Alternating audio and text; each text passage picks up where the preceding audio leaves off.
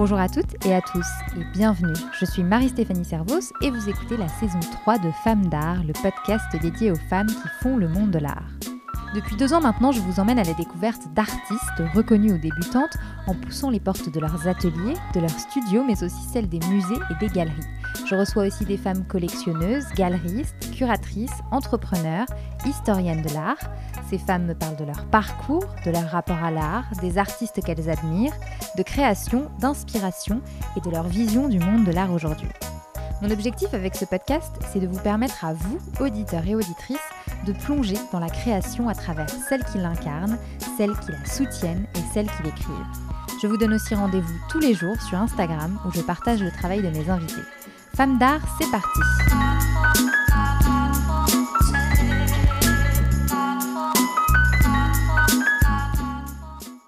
Cette semaine, je reçois Emmanuelle Roule. Emmanuelle est designer, céramiste et enseignante et elle est aussi membre de la saison 1 du Cercle de l'Art dont Femmes d'Art est partenaire. Un projet indispensable pour aider les artistes femmes à avoir un revenu régulier, imaginé par la brillante artiste et entrepreneur Margot Derry. Si vous ne connaissez pas le travail d'Emmanuelle Roule, je vous invite d'ores et déjà à aller le découvrir sur Instagram où elle partage de nombreuses photos de ses œuvres et de son processus créatif. Ces œuvres qu'elle imagine et conçoit comme des sculptures sont lumineuses. Elle questionne le volume et la matière dans une approche architecturale de la céramique. Je suis très heureuse de vous proposer cette semaine de plonger dans son univers et de découvrir son parcours et sa passion communicative pour le matériau terre. Dans cet épisode, Emmanuelle revient sur son parcours. Elle me raconte comment les hasards de la vie et une intuition très forte ont mis la céramique sur son chemin. Elle me parle très longuement du matériau terre, aux vertus quasi méditatives et qui, selon elle, constitue l'avenir pour répondre notamment aux questionnements écologiques et environnementaux dans de nombreux secteurs. Elle revient d'ailleurs sur son projet de recherche Patrimoine vivant qu'elle poursuit depuis quelques années. Elle m'explique aussi pourquoi elle a quitté Paris pour Marseille, où elle partage désormais un espace immense avec Stéphanie Pigalle la fondatrice des ateliers clés. Bref, je ne vous en dis pas plus, le reste est dans l'épisode. Bonne écoute Bonjour Emmanuel Roule. Bonjour Marie-Stéphanie. Je suis euh, ravie de te recevoir dans le podcast. Ça fait très longtemps que, j'avais envie de t'avoir euh, dans Femmes d'Art. Euh, et je suis ravie que ça se fasse aujourd'hui via notamment ce, beau partenariat que j'ai noué avec le Cercle de l'Art auquel tu, tu participes, qui est fondé par Margot Derry et qui est une initiative géniale pour les artistes. Euh, donc je suis ravie que tu sois là. Pour te présenter brièvement, tu es designer, céramiste et enseignante. Euh, euh, et, j'invite toutes les personnes qui nous écoutent à aller tout de suite découvrir ton travail sur Instagram, sur ta page où, où, tu publies tes créations notamment et, et différentes actualités. Aujourd'hui, tu évolues entre Paris et Marseille, où, où tu, tu, tu, as des projets et, des initiatives dont on va reparler dans, dans cet échange. Mais ma première question euh, est euh, toute simple. À quand euh, remonte ton intérêt pour la matière, pour l'art Et est-ce que la créativité faisait partie de ton éducation? En fait, j'ai toujours, j'ai toujours dessiné. Donc j'ai toujours eu une pratique artistique et je viens d'un milieu où, où d'une certaine manière, mais je pourrais le dire assez joyeusement, parce que ça n'a jamais été un problème, c'est que l'art n'existait pas. L'art n'existait pas dans le sens on n'allait pas forcément au musée, euh, on regardait pas forcément un certain nombre de livres, mais, euh, je sais que moi j'avais une appétence pour ça. Euh, et, du coup, j'avais des parents qui m'accompagnaient là-dedans, mais qui n'étaient pas les initiateurs, mais ils étaient les suiveurs. Donc, ce qui me permettait, enfant, euh, euh, si j'avais le souhait d'aller au musée, parce que souvent c'était plutôt une proposition qui émanait de moi, il m'y accompagnait.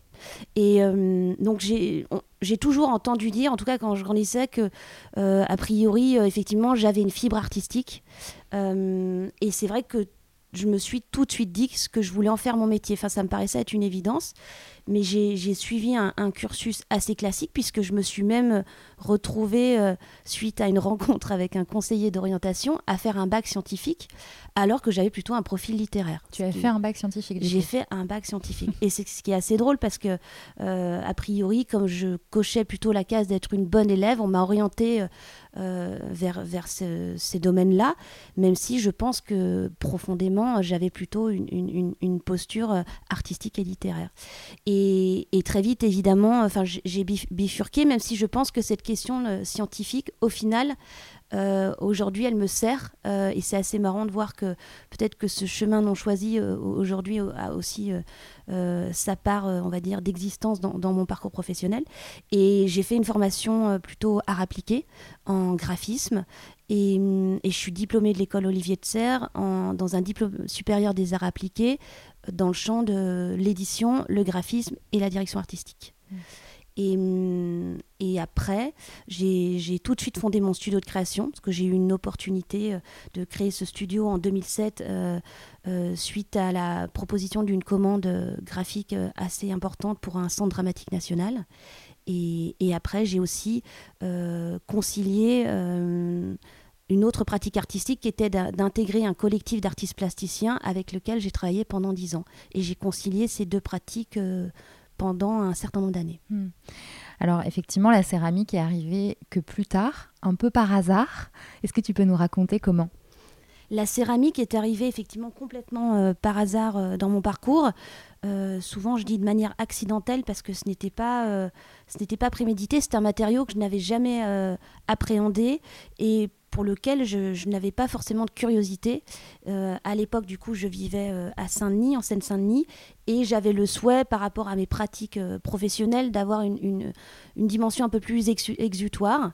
Et je me suis retrouvée comme ça à regarder ce, ce que cette ville proposait. Et il y a une, une école municipale qui propose comme ça des pratiques artistiques et la seule pratique que je n'avais jamais appréhendée dans mon parcours scolaire, c'était la céramique. Et je me suis dit, bah, je vais aller voir. Et je me suis retrouvée comme ça pendant trois ans à suivre ce cours du soir euh, avec un professeur euh, qui, est, qui, est, un céramiste euh, très chouette, américain de son état, qui est Patrick Lecrane. Et tu dis comme une pratique exutoire, donc ça veut dire que ce que tu recherchais, c'était un loisir? Complètement. Uniquement. Complètement, c'était vraiment, justement, je pense que c'était de chercher un peu la matière que j'avais que j'avais moins dans ma pratique parce que j'avais pas mal peint, mais c'est quelque chose que j'avais complètement mis de côté faute de temps. Euh, et du coup, mon, travail étant essentiellement sur du design graphique, donc je travaille avec un médium qui est un ordinateur.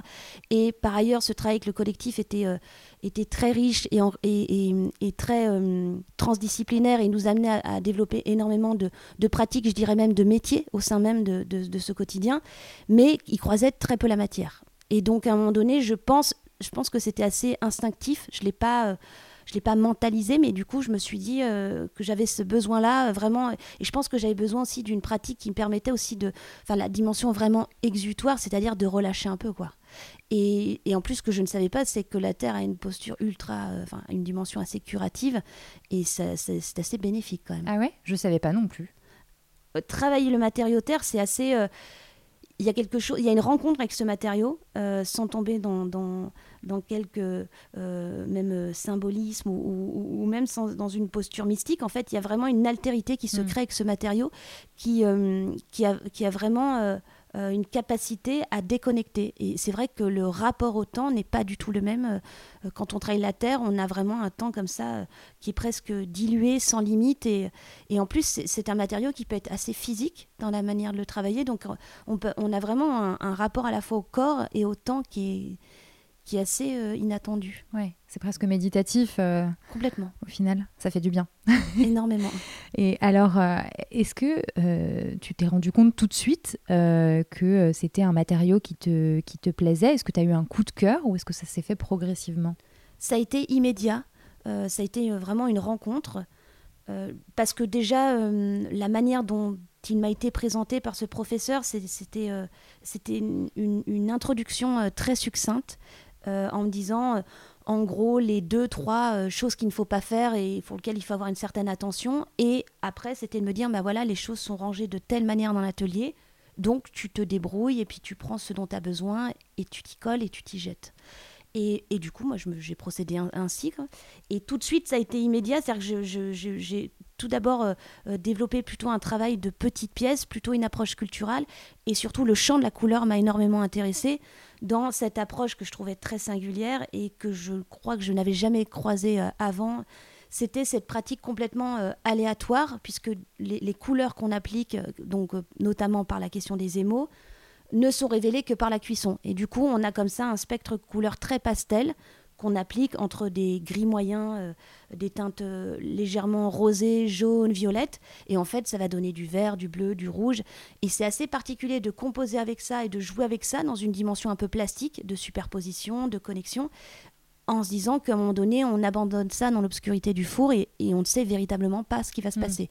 Et en plus, si on a un résultat assez heureux, euh, on n'est pas du tout sûr d'arriver à le reproduire. Donc euh, euh, c'est vraiment troublant.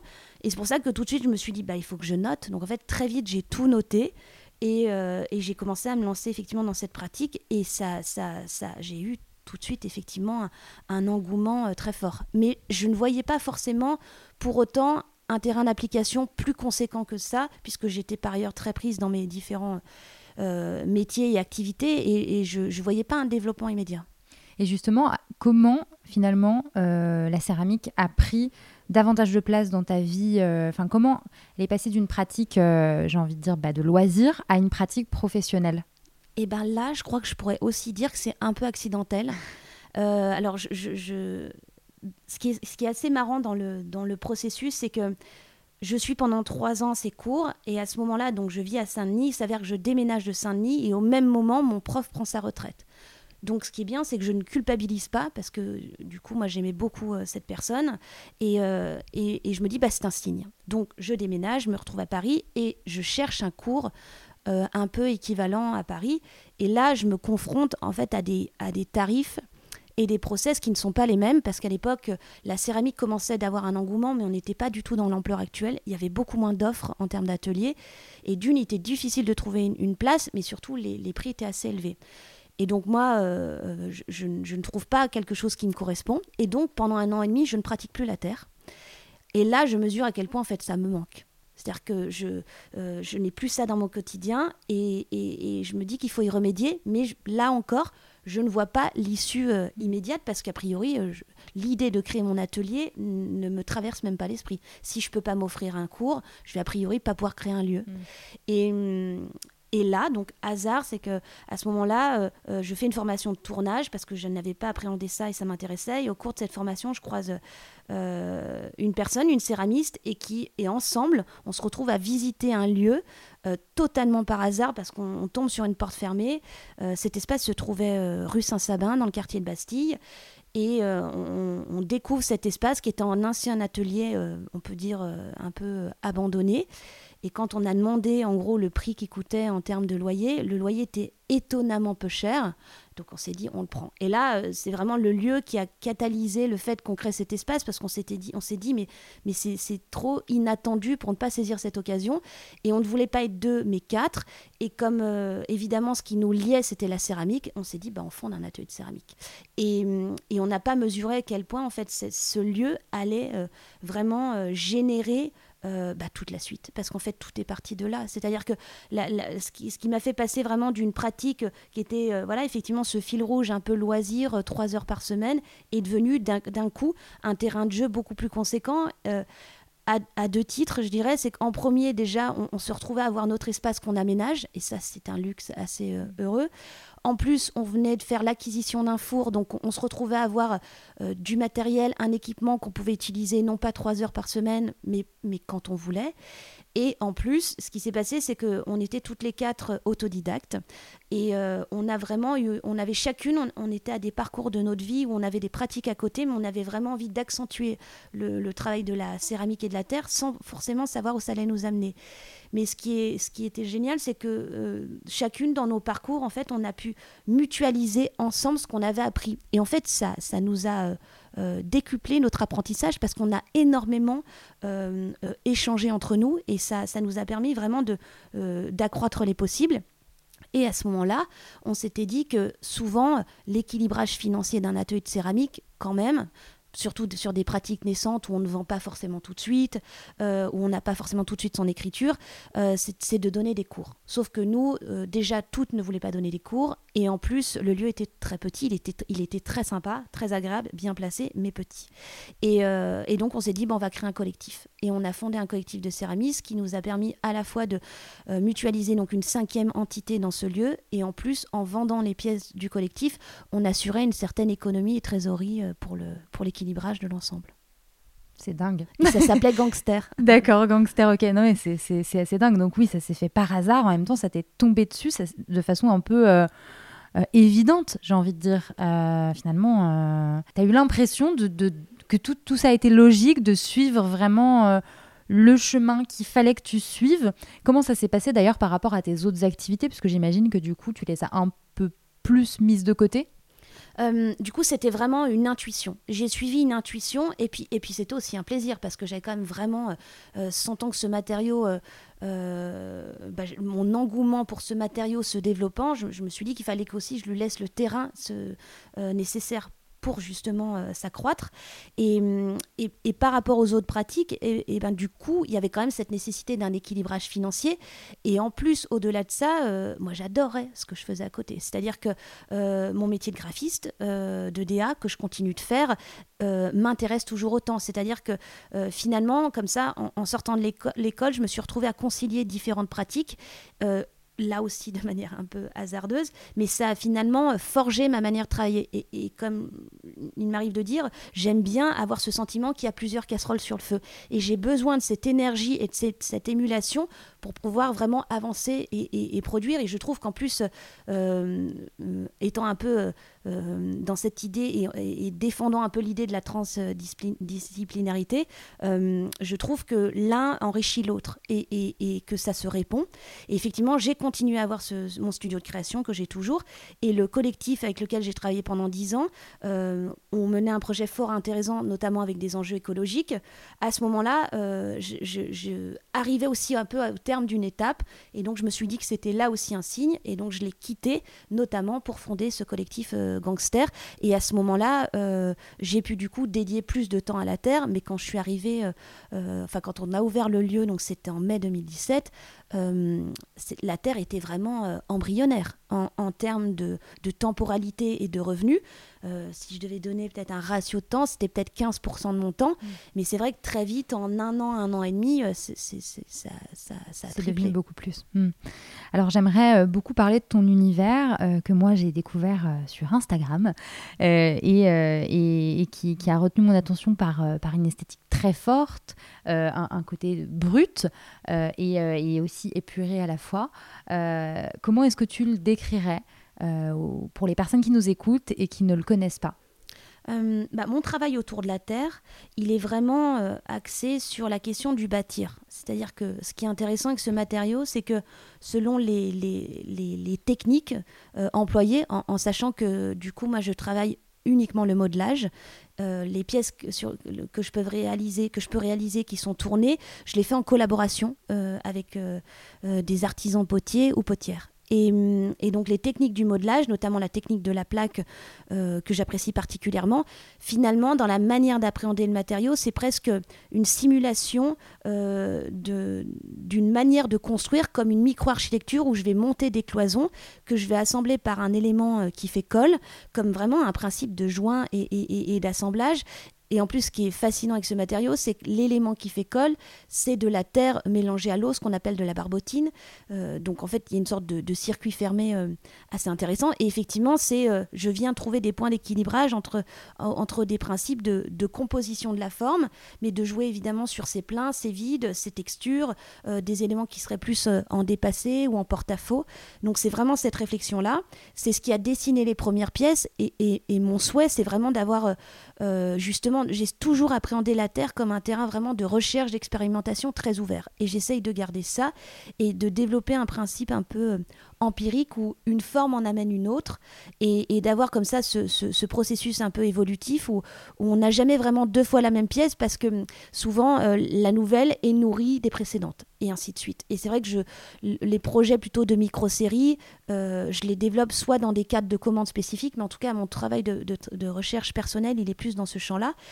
Et puis, donc ça, c'était, c'était vraiment ce qui, a, ce qui a, on va dire, euh, filé pendant plusieurs années. Et après, il y a eu un, un peu un tournant dans, ma pratique, c'est-à-dire euh, au moment, c'était au début 2019, au moment où, suivant les actualités, il y avait un peu cette cette situation où on entendait parler, euh, bon, si la question du réchauffement climatique est assez acquise, on entendait énormément d'informations sur l'accélération du réchauffement climatique et, le sentiment que cette situation était en train de se dégrader de manière un peu massive et surtout il y avait vraiment cet effet d'échelle du temps.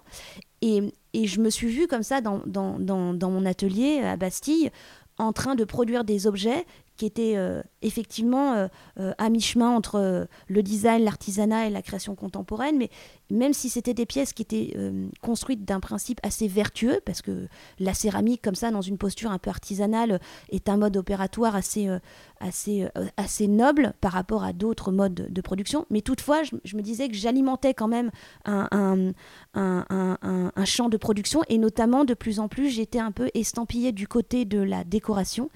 Et, je me rendais compte que même si c'est un, aspect extrêmement intéressant, c'était pas ce qui fondamentalement m'intéressait. Et ce qui fondamentalement m'intéressait, c'est ce que j'avais entre les doigts, c'est-à-dire c'était le matériau en lui-même. Hmm. Est-ce que c'est à, ce moment-là qu'a commencé à émerger l'idée pour toi de partir de Paris? C'était euh, c'était pas encore très présent. C'était euh, Gangster euh, existait encore depuis peu. On avait un terrain de jeu qui était incroyable. Il y avait une émulation à l'époque. Nous, on, on a euh, très vite en fait le collectif a bénéficié d'une mise en lumière parce que euh, cette idée de collectif de céramistes intriguait et, ce qui est intéressant c'est que ça a à la fois valorisé la dimension collective mais ça a aussi euh, valorisé les, nos quatre individualités. Et du coup on a commencé chacune à très vite travailler à avoir des commandes. Donc à l'époque moi j'étais plutôt bien où, j'étais c'est vraiment à ce moment-là quand j'ai commencé à écrire justement à considérer que la recherche m'intéressait que l'expérimentation m'intéressait mais que je ne pouvais plus euh, décorréler la question de la forme euh, du sens mhm. et, que, et du fond. Et du coup, euh, j'ai écrit ce, projet de recherche qui s'appelle Patrimoine vivant et, et, qui m'a amené en fait à partir au cours de l'année 2019 au Maroc, où j'ai été invitée en résidence par l'association Memory à travailler avec les dernières tribus de femmes potières des montagnes du Rif ces femmes qui sont détentrices d'un savoir-faire hérité du néolithique sur le travail de la terre et je me suis retrouvée comme ça un mois à vivre avec ces femmes et à vivre une expérience incroyable et qui a complètement euh, catalysé ce projet de recherche, qui, qui, qui, qui l'a complètement euh, assis. Et, quand je suis rentrée, euh, je me suis dit que c'était effectivement ça qui m'intéressait. Et à ce moment-là, le projet s'est développé assez bien. Et, et effectivement, petit à petit, ce projet posant la question du sol, puisque la terre vient du sol et de ce qui se passe sous nos pieds, à un moment donné, je me suis rendu compte que développer ce projet à Paris euh, allait m'amener à avoir euh, quasiment une pratique hors sol et qu'à un moment donné, euh, Marseille me donnait le sentiment de pouvoir accueillir ce projet avec beaucoup plus de sens. Et puis il y avait cette proximité avec le Maroc qui elle-même se justifiait. Oui, parce que j'allais te dire pourquoi Marseille, mais tu viens de répondre à la question du coup. et entre le, entre le moment où, tu, as, tu as pensé à ça, donc dans le courant de l'année 2019, et le moment où, où ça s'est fait, donc à savoir euh, l'année dernière, en 2021. Euh, quel a été le cheminement? Qu'est-ce qui s'est passé dans ta tête? Est-ce que tu as hésité? Euh, Raconte-nous. L'arrivée à Marseille, elle s'est faite, en tout cas, elle s'est accélérée effectivement suite au premier confinement, parce que pendant le premier confinement, j'ai eu presque beaucoup de chance. Je me suis retrouvée confinée en résidence de création. Euh, j'ai été invitée en résidence euh, à Molly Sabata, qui est hum, la plus, vieille résidence d'artistes en France, euh, qui est située à la jonction du Rhône, de l'Isère, juste en dessous de Lyon. Et, hum, donc, on a été confinés parce qu'on était trois artistes présents. on est resté bah, plus de trois mois et demi dans ce lieu assez incroyable et on a pu travailler. Et ça a été euh, effectivement, malgré toute la complexité de la période et les inquiétudes qu'il y avait évidemment par rapport à cette pandémie qui arrivait et qui était une inconnue euh, importante, euh, ça a été aussi un temps vraiment extrêmement bénéfique parce qu'on était comme ça dans un huis clos où effectivement on n'avait plus les contingences habituelles à gérer sur des coups de fil, d'autres projets et, on s'est tous dédiés vraiment à, nos, à nos recherches respectives. Et moi j'ai pu appréhender euh, énormément de choses que je n'avais pas à faire dans mon quotidien. Donc j'avais l'impression d'arriver à descendre un peu une liste que j'avais d'idées que je n'avais pas forcément le temps euh, de réaliser. Et ça m'a permis vraiment de, décliner pas mal d'essais de, euh, et, de viabiliser pas mal de choses par rapport au projet de recherche qui avait été lancé l'année d'avant. Et effectivement, sortant de cette résidence, rentrant à Paris, là, il y a eu un sentiment de déconnexion totale Et à ce moment-là, j'avais besoin de vraiment de retrouver cet alignement par rapport à cette réflexion et ce matériau. Et, ça a accéléré le processus de, partir à Marseille comme une évidence. Euh, du coup, j'ai, euh, à ce moment-là, en plus, on arrivait toutes, euh, les membres de Gangster, à une période un peu charnière où nos pratiques se développant, tout on a quitté Paris quasiment. Et, effectivement, moi, j'ai fait le, choix du Sud. Et, comme je ne voulais pas, à ce moment-là, fonder un lieu seul, parce que j'ai, vraiment une appétence pour le travail en collectif et, le fait de monter des projets à plusieurs, du coup, j'ai, je me suis associée avec Stéphanie Pigaglio qui avait fondé les clés ateliers, euh, ces, ateliers de pratique artistique euh, euh, autour de la céramique à Paris, en lui disant Est-ce que tu n'as pas envie qu'on imagine comme ça un, lieu conjoint à Marseille? Et en l'occurrence, elle, si elle envisageait de créer un autre lieu qu'à Paris, c'était Marseille, étant originaire d'Aix-en-Provence. Donc on s'est dit, eh bien ça match. Et, et donc on s'est donné l'opportunité de créer ce lieu en voulant en fait créer un espace qui serait dédié aux matériaux, en, réunissant deux éléments qui sont pas forcément toujours côte à côte, mais qu'on voulait vraiment mettre en commun, qui était à la fois cette dimension transmission, cours, workshop, pédagogie, à la fois euh, dans une pratique très euh, amatrice, mais aussi le plus professionnalisant possible, en essayant d'accompagner des personnes soit en reconversion professionnelle, soit jeunes diplômés qui ne sont pas en capacité euh, euh, d'acheter leur matériel et de fonder leur atelier. Donc ça, c'est la partie clé. Et à côté, c'était de, de, concilier mon atelier dans une posture beaucoup plus de recherche et d'expérimentation. Et ça nous permettait euh, de concilier à la fois l'aspect artisanat, design et création contemporaine dans un même espace qu'on voulait le plus central possible pour justement remettre un peu au cœur des villes la question des métiers d'art et de la création. Hmm. Et alors aujourd'hui, euh, donc ce lieu a été inauguré en 2021, c'est ça? Septembre 2021. Oui. Euh, aujourd'hui, est-ce que tu, tu peux euh, m'expliquer ton travail de recherche justement? Qu'est-ce qu'il comporte? Sur quoi tu l'axes? Où tu en es peut-être dans ce travail de recherche? Et où est-ce que tu veux l'amener?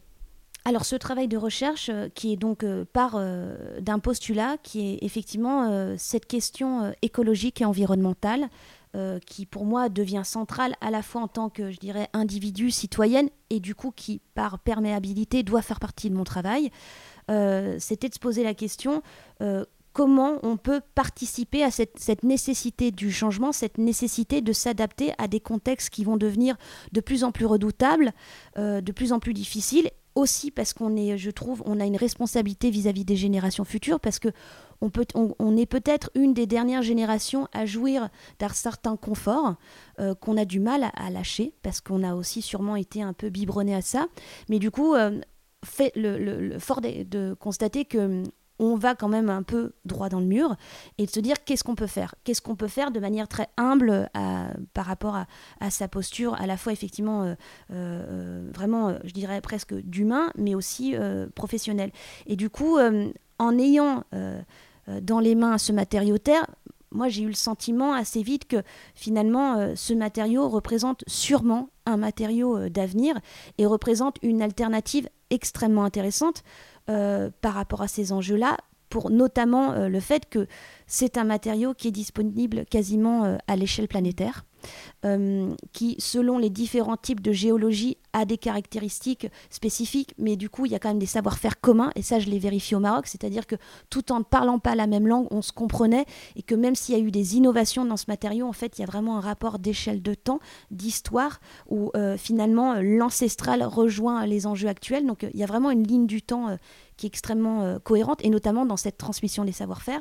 Et donc, la Terre est un matériau qui est très peu coûteux, très peu émetteur de CO2, euh, dont les modalités d'extraction, euh, sont assez peu, euh, on va dire, impactantes sur l'environnement, en tout cas moins que d'autres, même s'il y a une forme d'impact, c'est pas le plus conséquent.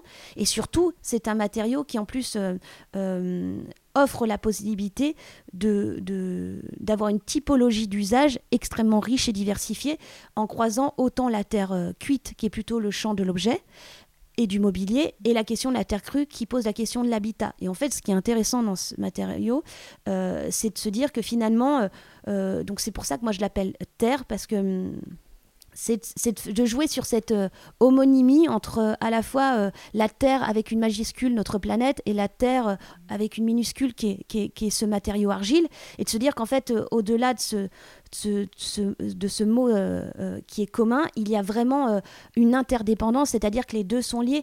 Et, et pourquoi la Terre apparaît comme a priori ce matériau d'avenir, c'est que le matériau Terre est une production permanente de la Terre avec une majuscule. C'est-à-dire qu'en fait, c'est un matériau qui est produit en, permanence euh, depuis l'érosion euh, de la croûte terrestre. Et ce qui est intéressant, c'est qu'a priori, euh, un des enjeux par rapport à la question écologique, c'est la raréfaction d'un certain nombre de matériaux qu'on emploie aujourd'hui de manière massive et qu'on a cette nécessité de trouver d'autres matériaux. Et ce qui est intéressant, c'est que la Terre, a priori, on devrait ne jamais arriver à assouvir les stocks. Alors après, l'idée, c'est évidemment de ne pas employer de manière massive et déraisonnable, mais au moins, on a une disponibilité qui fait qu'on peut l'utiliser. Et ce qui est intéressant, c'est que euh, comme euh, si on imagine des scénarios un peu catastrophiques, à un moment donné, on aura des nécessités très primaires et très vitales euh, de se dire, je dois m'abriter et me nourrir. Et la Terre, ce qui est intéressant, c'est qu'elle permet effectivement de créer un habitat. Et en plus euh, l'alimentation pousse dans la terre. Donc en fait euh, c'est la même chose. La terre est un matériau qui nourrit et un matériau qui bâtit. Donc en fait elle offre comme ça pléthore euh, de terrains d'intervention. Et ce qui est intéressant c'est qu'en fait tout se passe sous nos pieds. Donc l'idée de ce projet c'est d'à la fois construire un élément qui est un plaidoyer qui est un plaidoyer pour la Terre, de se dire, comme dans un processus iceberg, c'est-à-dire qu'on a une déconsidération ou une, absence de lecture euh, de, ce qui se passe sous nos pieds, mais en tout cas, l'avenir est peut-être là, en considérant que les premiers 60 cm sont plutôt une, dans un sol perméable hein, et, plutôt une terre dite nourricière arable euh, propice à l'agriculture. Et la partie euh, inférieure est une terre plutôt argileuse, euh, nommée glaise ou marne, elle davantage propice à la construction. Mais du coup, c'est juste cette histoire de stratification qui offre cette possibilité d'usage. Et l'idée, c'est de mettre en lumière ça. Et, donc, à la fois sous, forme d'une posture un peu plaidoyer, qui est vraiment une, posture un peu manifeste, déployer plutôt ça dans le champ de la création contemporaine, donc dans le champ artistique.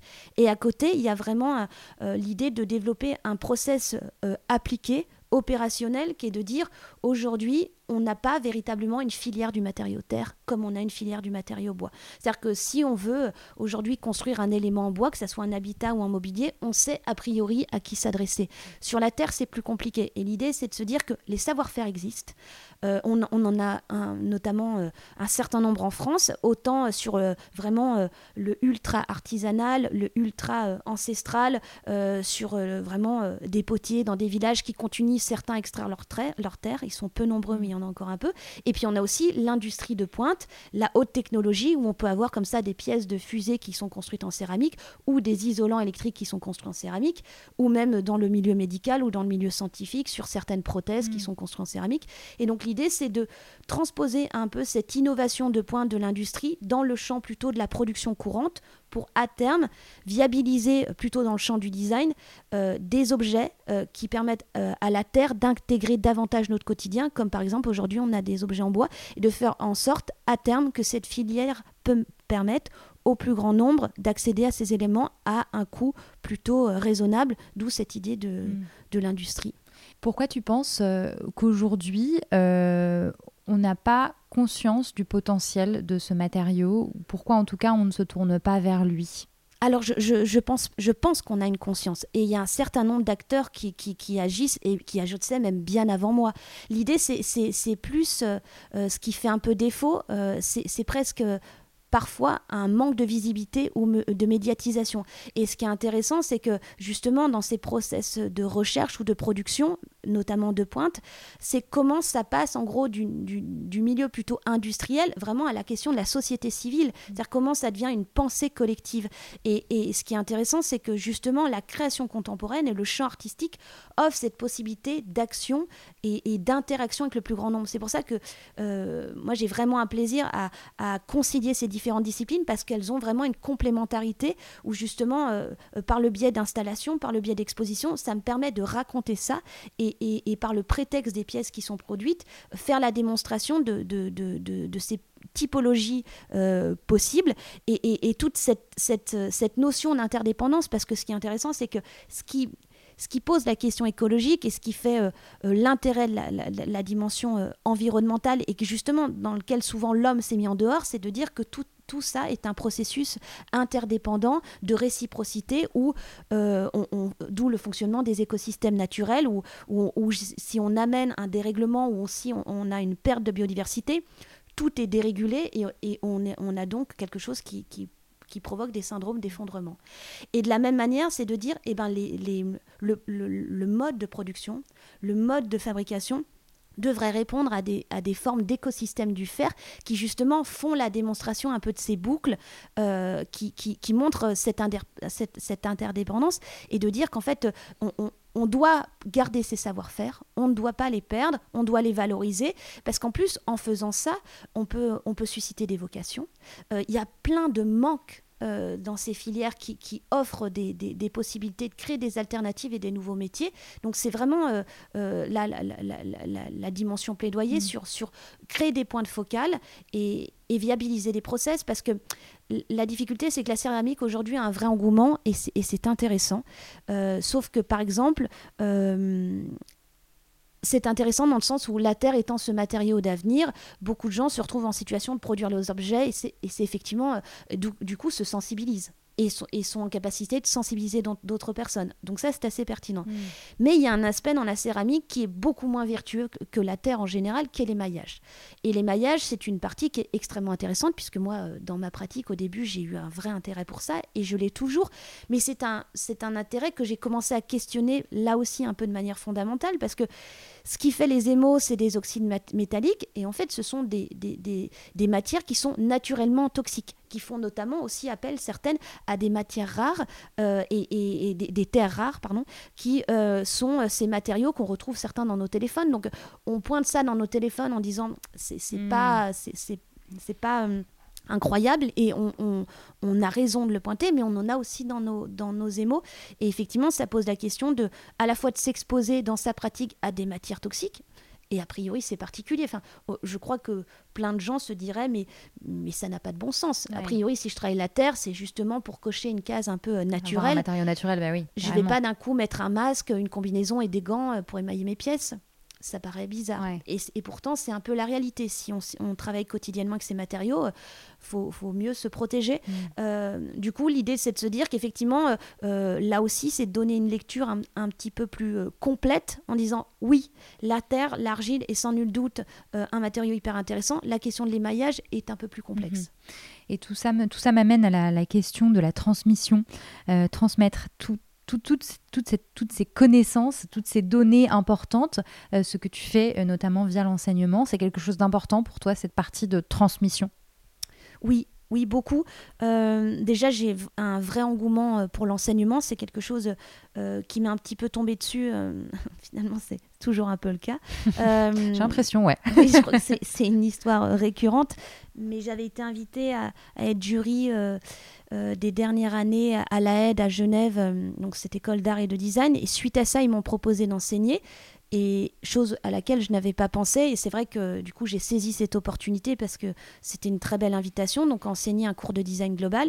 Et, et, tout de suite, en fait, quand je suis arrivée le premier jour dans la classe, euh, j'ai senti que c'était un espace qui m'était familier et, vraiment être euh, euh, au contact des étudiants et les accompagner dans le développement de leur projet, c'est quelque chose que j'aime beaucoup. Donc effectivement, je pense que cette transmission, elle, elle m'intéresse et, et, elle m'intéresse aussi d'autant plus parce que je suis en situation moi-même de le recevoir, c'est-à-dire que dans ce projet patrimoine vivant, dans cette idée justement de de valoriser et de viabiliser tous ces process, j'ai cette nécessité déjà d'apprendre énormément de choses parce que étant autodidacte dans ce milieu, j'ai encore énormément de choses à apprendre. Donc, euh, j'ai vraiment besoin aussi que d'autres aient euh, cette, euh, cette capacité, cette envie de transmission pour, pour me nourrir de tout ça.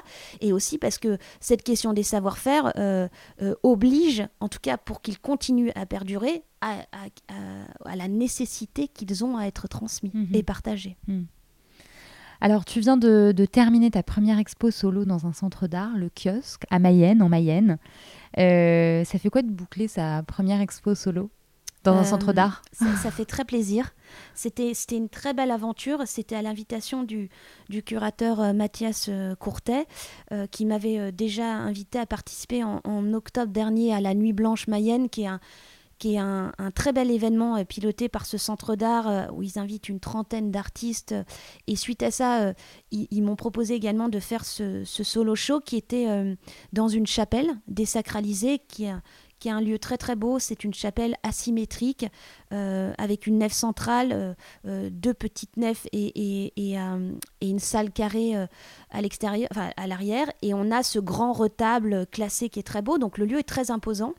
Euh, et, l'idée, c'était de, saisir l'opportunité de cette exposition pour un peu montrer les pièces qui avaient été faites sur ces trois dernières années, notamment euh, un peu initiées pendant cette période du premier confinement et de cette euh, résidence de création qui avait catalysé pas mal de choses, et de faire comme ça un peu un point de vue à un, un, instant T, à la fois du développement de ce projet de recherche de patrimoine vivant, en, croisant en fait ces différentes euh, expérimentation qui avait été faite et, d'essayer comme ça de donner un peu une, restitution de, de, ce qu'il en est aujourd'hui et vers quoi il tend. Et, hum, et c'était euh, assez joli cette exposition parce que euh, au début, bon, déjà la, question c'était est-ce qu'on va la maintenir avec ces, mmh. évidemment les problématiques actuelles. Et, hum, et quand on, a, on a pu l'inaugurer, justement, euh, Mathias a, signifié le fait que depuis deux ans, c'était la première fois qu'ils arrivaient vraiment à maintenir un événement à la date prévue. Donc ils étaient assez contents d'y arriver, de ne pas encore bousculer le calendrier. Mais toutefois, on ne pouvait pas faire de vernissage. Enfin, de vernissage dans le sens, euh, à un moment donné, ce plaisir quand même de partager un pot qui permet bah, déjà de rencontrer les personnes, d'avoir ce retour. Et du coup, c'était une forme de frustration. Mais, euh, mais comme euh, justement, ils avaient un peu l'appréhension que les personnes bah, regardent mais partent assez vite, Mathias m'avait proposé de, prendre la parole pour raconter un peu euh, le projet, pour que justement les personnes en aient une lecture peut-être un peu plus globale. Et en fait, ça a été un moment très joli parce que du coup, je me suis retrouvée comme ça un peu à, faire une médiation euh, sur l'expo et c'est les personnes qui étaient là, parce qu'il y a vraiment il y a un public très euh, euh, affilié à ce centre d'art et, et, donc on a eu des vrais échanges, des belles discussions. Donc c'était vraiment un très beau moment. Alors j'ai une question euh, parce que effectivement du coup tu exposes aussi ton travail. Moi j'ai eu l'occasion de le découvrir en vrai à la Fondation Tali. Euh, j'étais très contente, euh, mais je me demandais puisque je trouve qu'en France, contrairement à, différents autres pays, il y a un raisonnement très très cloisonné, un peu en silo entre l'art et l'artisanat. Alors que je, pense, et comme c'est le cas dans de nombreux pays, que un artiste, une artiste peut être aussi un artisan, une artisane, et inversement. Euh, et j'aurais aimé avoir ton avis sur, euh, sur, euh, sur ce sujet, sur cette dualité qui existe. Qu'est-ce que tu en penses?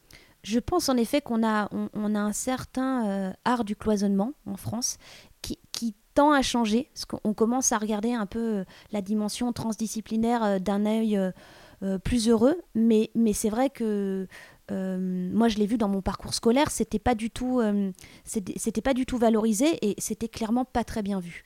Et, et, je trouve ça regrettable parce que parce que quand on regarde bien, euh, la plupart des artistes aujourd'hui font appel à, à, des savoir-faire autour des matériaux qui font qu'ils sont en capacité de travailler le verre, de souder, de travailler la terre. Donc en fait, ils, ils croisent ces champs-là. Et, évidemment, tout est lié. Donc, euh, je trouve que c'est presque un mythe de dire que c'est cloisonné parce que, parce que ce n'est en vrai, dans les faits, pas du tout le cas. Donc euh, on, continue tous d'aller de, piocher comme ça dans différents domaines. Donc euh, le, design est lié à l'artisanat, la création contemporaine est liée à l'artisanat, l'artisanat euh, s'inspire aussi de, ces dimensions-là. Donc en fait, il y a évidemment une perméabilité qui existe. Ce qui serait bon, c'est effectivement qu'on l'assume pleinement et qu'on la valorise mais on voit quand même de nouveaux euh, euh, cursus scolaires apparaître qui justement euh, tendent à décloisonner. Et, c'est très bien, mais c'est vrai que historiquement quand même l'artisanat bénéficie d'une image un peu négative un peu désuète, les métiers d'art un peu moins, mais c'est vrai que c'est dommage parce que ce sont de très beaux métiers et, on, ne cesse de voir des personnes qui sont détentrices justement de certaines pratiques qui ne trouvent pas forcément d'autres personnes pour, pour, euh, pour les suivre ou, ou, maintenir euh, euh, ces éléments-là. Et c'est assez regrettable de les voir mm. disparaître. Mm. je, suis complètement d'accord avec toi. alors j'ai encore quelques petites questions à te poser. je voudrais savoir où est-ce que tu rêves d'emmener ton travail, tes recherches, tout ce que tu fais? Le, le, le, rêve un peu ultime, hein, ça serait effectivement d'arriver à, à, réaliser tout ce que déploie ce projet de recherche qui est patrimoine vivant, qui est, qui est certes assez ambitieux, euh, mais, mais je pense que cette ambition, elle est surtout euh, calibrée sur euh, une nouvelle fois cette nécessité et ces enjeux écologiques et que on a la nécessité en fait d'être, d'avoir, de projeter des objectifs assez, assez conséquent et ambitieux justement pour pouvoir trouver ces alternatives. Et donc euh, effectivement, euh, là, mon souhait aujourd'hui, c'est à la fois vraiment euh, valoriser et, viabiliser à terme ces process. Donc c'est des, temps assez longs parce que c'est rencontrer beaucoup de gens, c'est vraiment aller raconter ça, mais il se passe des choses et il se passe des choses vraiment très chouette en ce moment. Donc c'est un peu une lame de fond que je développe sur lequel je communique pas toujours, mais vraiment il commence à avoir une, belle caisse de résonance autour du projet. Et après, moi, ce qui m'intéresse énormément, parce que du coup, comme il y a une dimension mondialisée, mais dans le sens vraiment noble du terme, c'est de considérer que justement ce matériau étant disponible un peu partout, euh, les principes qu'on peut développer ici, ils pourraient être aussi démultipliables ailleurs. Et l'idée, c'est d'être vraiment dans des process justement de, fédérer en commun ces savoir-faire plutôt que d'être dans un système concurrentiel ou de marché. L'idée, c'est vraiment au contraire de, dire que par exemple ces femmes au Maroc qui maintiennent ce savoir-faire, que nous, nous n'avons pas su euh, préserver, elles détiennent un savoir-faire qui est déjà universel et qu'on doit regarder vraiment d'un œil bienveillant. Et et surtout pas regarder ça comme, comme quelque chose de désuet qui n'aurait pas coché la case du progrès, euh, et qui est justement ce terme qui nous a sûrement amené droit dans le mur, et de se dire que c'est peut-être une chance qu'il n'ait pas coché cette question du progrès parce que ça l'a préservé et qu'il nous faut euh, considérer que par exemple euh, la, la, permanence de l'architecture en terre aujourd'hui dans des pays dits en développement ou pauvres, et considérant que c'est sûrement un habitat complètement archaïque, peut-être que plus tard, il faudra qu'on le regarde très très sérieusement et qu'on sera assez heureux de se dire qu'ils détiennent encore ces savoir-faire parce que parce qu'on a aussi besoin de, de ces échanges-là et, et, que, et que effectivement, euh, l'idée, c'est pas de reproduire à l'identique. L'idée, c'est de contextualiser à chaque fois, euh, euh, évidemment, avec à la fois les ressources locales parce qu'on n'aura pas la même terre, on n'a pas les mêmes techniques, mais en tout cas, de se dire qu'il y a, y a, y a, y a un lien entre, entre ces différentes géographies, histoires, savoir-faire et qu'on doit être dans une posture beaucoup plus de réciprocité et, et, d'interdépendance euh, plutôt que se regarder un peu en chien de faïence. Hmm. Alors, tu as pas mal de projets euh, en cours ou à venir. J'ai parlé notamment du Cercle de l'Art. Est-ce que tu peux nous parler un petit peu de, tes autres projets? Euh, Alors, il y, a effectivement une année assez assez stimulante qui se dessine. Donc, euh, il y a le développement de patrimoine vivant, ce dont je parlais, voilà, qui, est un peu cette, ce, fil rouge comme ça qui se développe, notamment dans une résidence euh, au sein d'un Fab Lab euh, à Cray, dans la Drôme, euh, qui euh, développe notamment la technique d'impression de la Terre en, 3D et qui nous permet comme ça, en collaboration avec un studio qui s'appelle Bold Design, de développer depuis deux ans un, process justement de développement du projet patrimoine vivant à l'échelle du, du, département et de faire en sorte de mettre en relation par exemple une poterie ancestrale et historique qui est Kliuska, Qui est euh, détentrice euh, euh, vraiment pareil d'un savoir-faire et de savoir-faire où ils sont eux-mêmes aussi en situation d'extraire leur propre terre, ce qui est assez génial. Donc leur terre est produite à 200 mètres. je dis assez génial parce que c'est presque plus le cas alors que toutes les histoires de villages de potiers en France euh, sont nées, se sont développées parce que justement il y avait des gisements sous leurs pieds qui étaient, qui étaient euh, exploités, et, ce qui est beaucoup moins le cas. Et euh, donc ça c'est un, projet qu'on développe et où il y aura un temps d'exposition cette année au printemps. il y a un autre projet d'exposition là à la Traverse à Marseille, donc à l'invitation de Catherine Bastide, en duo show avec Martin Bellou et en lien avec la chef Lily Grasfeld, parce que l'idée c'est aussi effectivement de démontrer euh, notamment cet aspect de ce matériau qui nourrit et de ce matériau qui bâtit. Donc euh, on va imaginer comme ça euh, un travail d'exposition conjointe qui va se décliner pendant des temps de dîner autour notamment de l'idée sur la question des cuissons, du feu, du fumé, qui va être présenté en, également au printemps.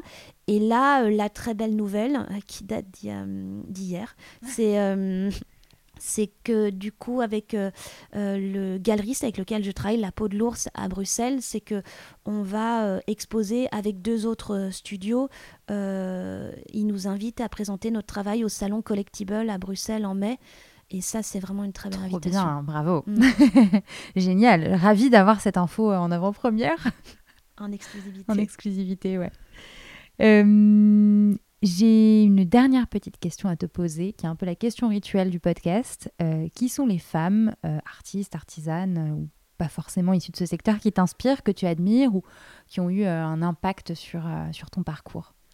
Je dirais que les premières femmes vraiment qui ont, qui ont, ont, suscité chez moi un vif intérêt et une, forte émotion, c'est d'abord du côté des écrivaines.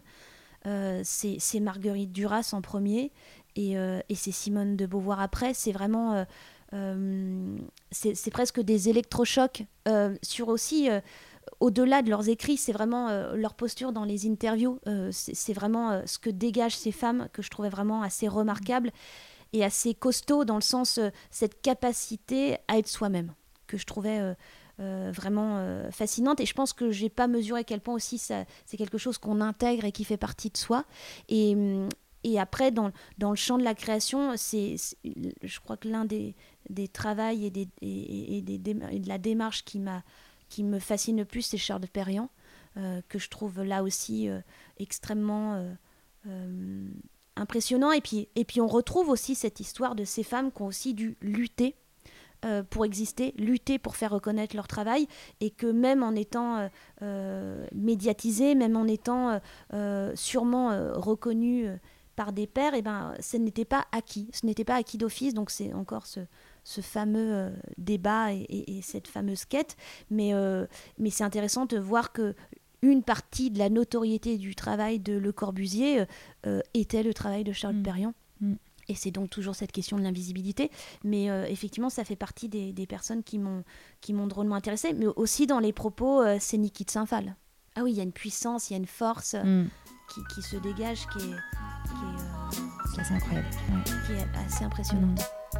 Bah, écoute, merci beaucoup Emmanuel. Et merci beaucoup. À très bientôt. À bientôt. Et voilà, Femme d'art, c'est fini. Merci beaucoup d'avoir écouté cet épisode.